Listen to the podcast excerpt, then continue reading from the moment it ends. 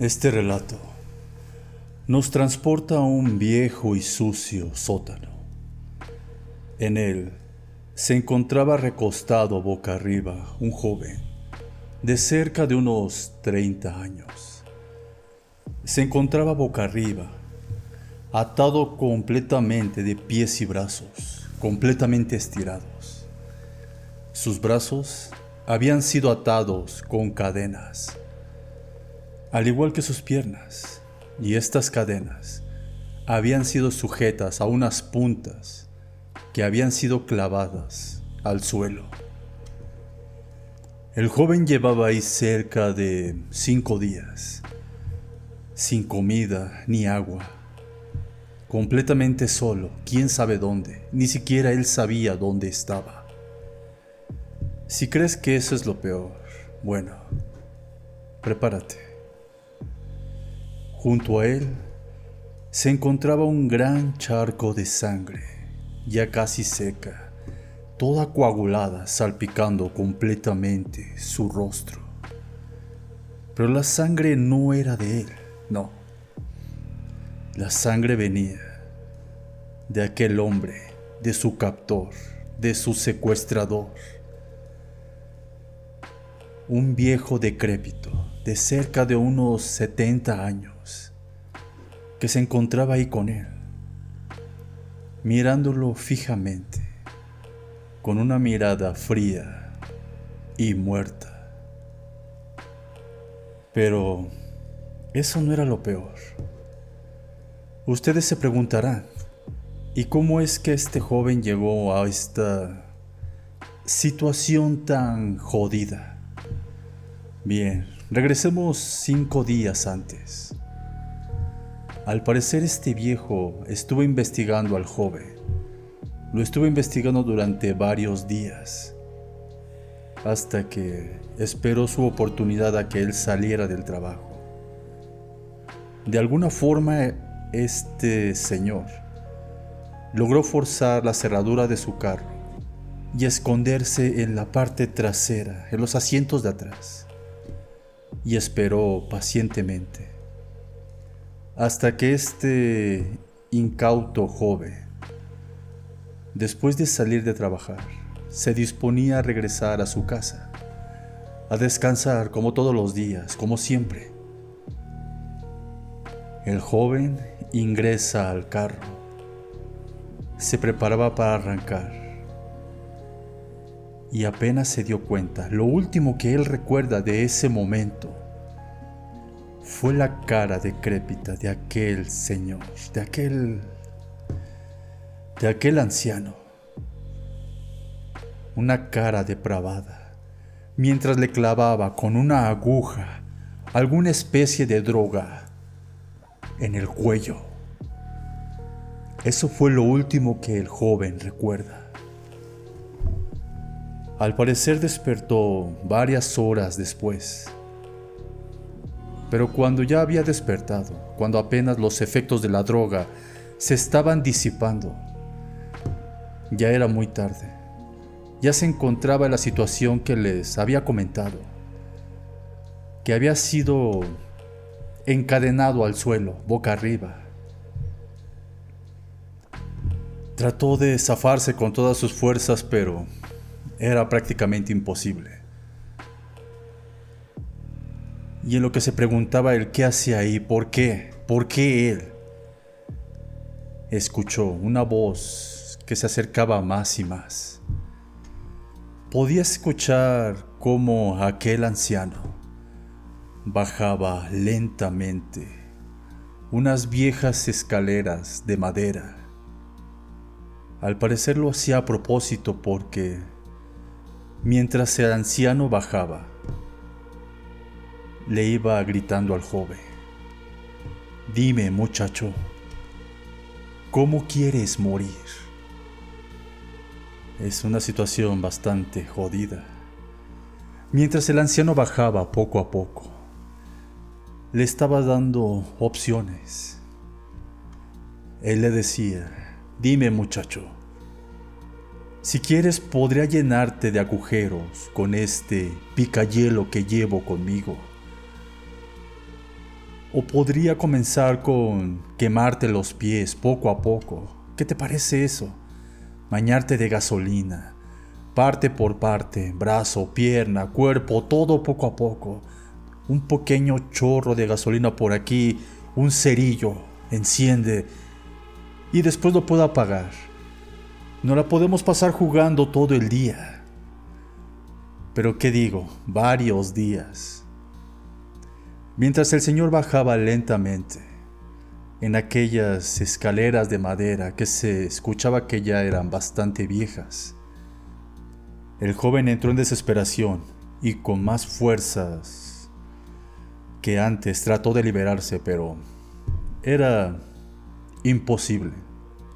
Sus pisadas se escuchaban cada vez más cerca, una tras otra, pero como si se hubiese tratado de un milagro del cielo. Una de las tablas venció, se rompió, y de esta forma, aquel anciano cayó escaleras hacia abajo. Cayó de una manera tan horrible que al final cayó como un saco de papas al suelo del sótano. Cayó muy cerca de él el joven aún podía recordar, aún después de estos días, el sonido tan característico de la cabeza que se estrelló con el duro suelo.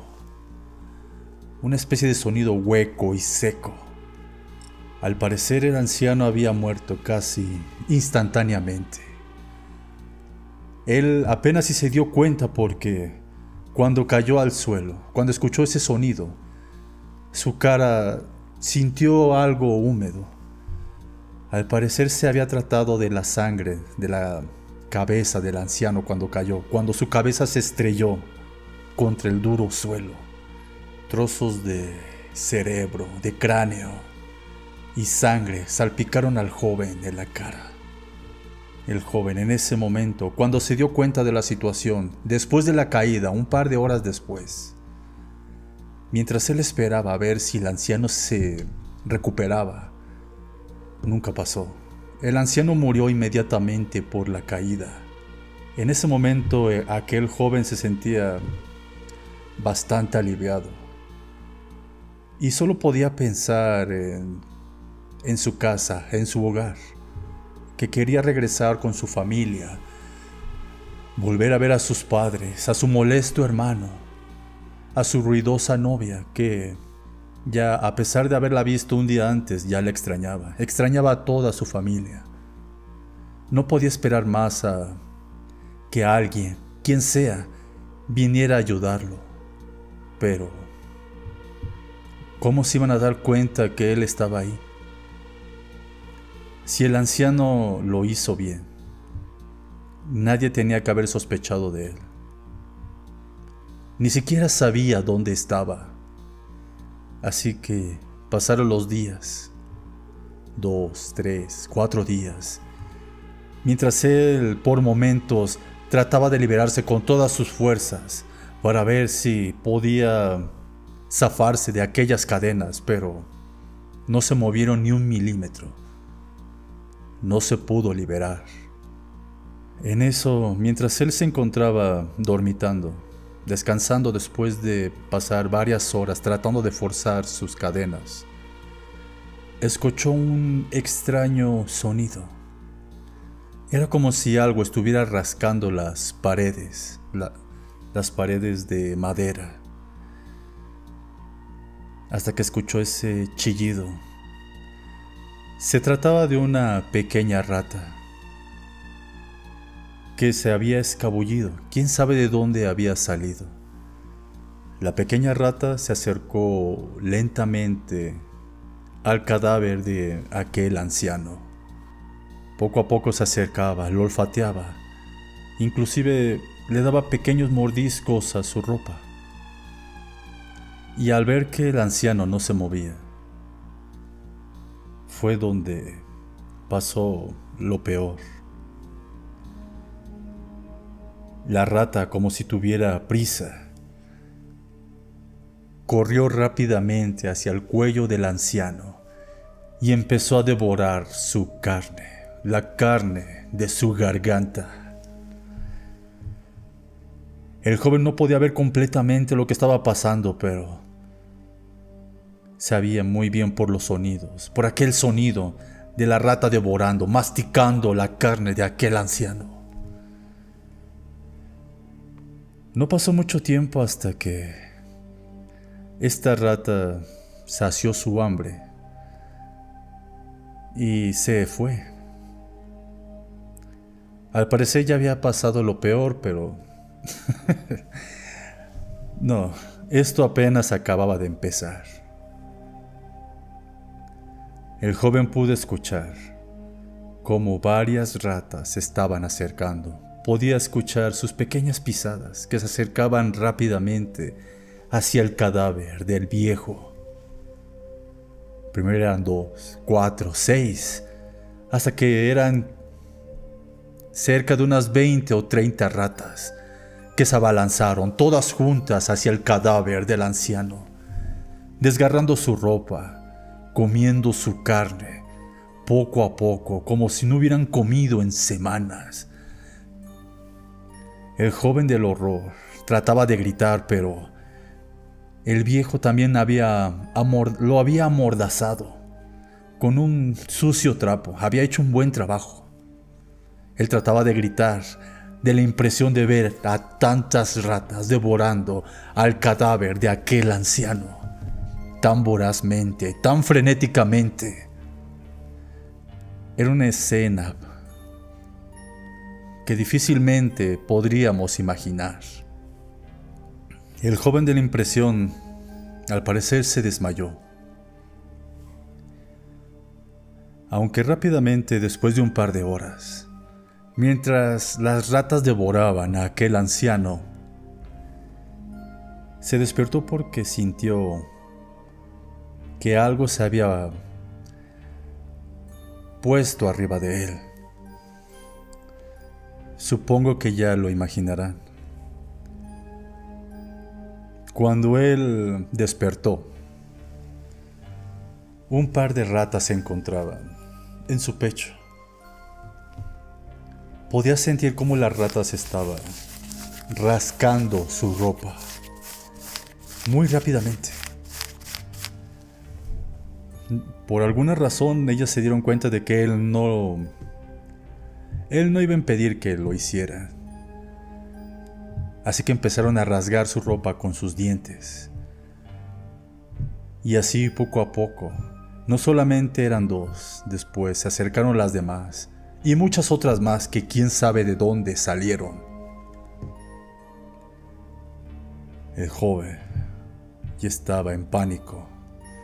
Las ratas poco a poco empezaron a devorarlo vivo, mordiendo poco a poco su piel, hasta llegar poco a poco a su carne. Supongo que él podía contar cerca de unas 20 o 30 ratas, mientras otro montón de ratas se encontraba aún entretenidas, devorando al cadáver de aquel viejo. Era una escena de pesadilla. El dolor que sentía era tan fuerte que por momentos se desmayaba. Pero no duraba mucho tiempo. Volvía a despertar solo para darse cuenta, solo para recordar la situación en la que se encontraba. Las ratas poco a poco lo estaban devorando. Estaban en todo su cuerpo, en sus piernas, en sus brazos, en su pecho, en su abdomen, cerca de su cara en el cuello. Por lo menos se desmayó una docena de veces, hasta que por fin se dio cuenta de su destino. Nadie lo iba a rescatar. ¿Cómo lo sabría? Ni siquiera sabía dónde estaba. Entonces, en sus últimos minutos de vida, pudo ver en un rincón de aquel sótano, un viejo cuchillo de cocina. Llevaba ahí mucho tiempo, eso parecía. Y lo miró con un anhelo, casi romántico, casi extasiado. con la idea de que sería tan agradable y liberador tener ese cuchillo y poder clavárselo él mismo en el cuello para poder librarse de esta tortura. Así fue que antes de morir, el joven recordó las palabras que dijo aquel anciano mientras bajaba. Muchacho, ¿cómo quieres morir? ¿Cómo quiero morir? Simple. Solo quiero morir rápido.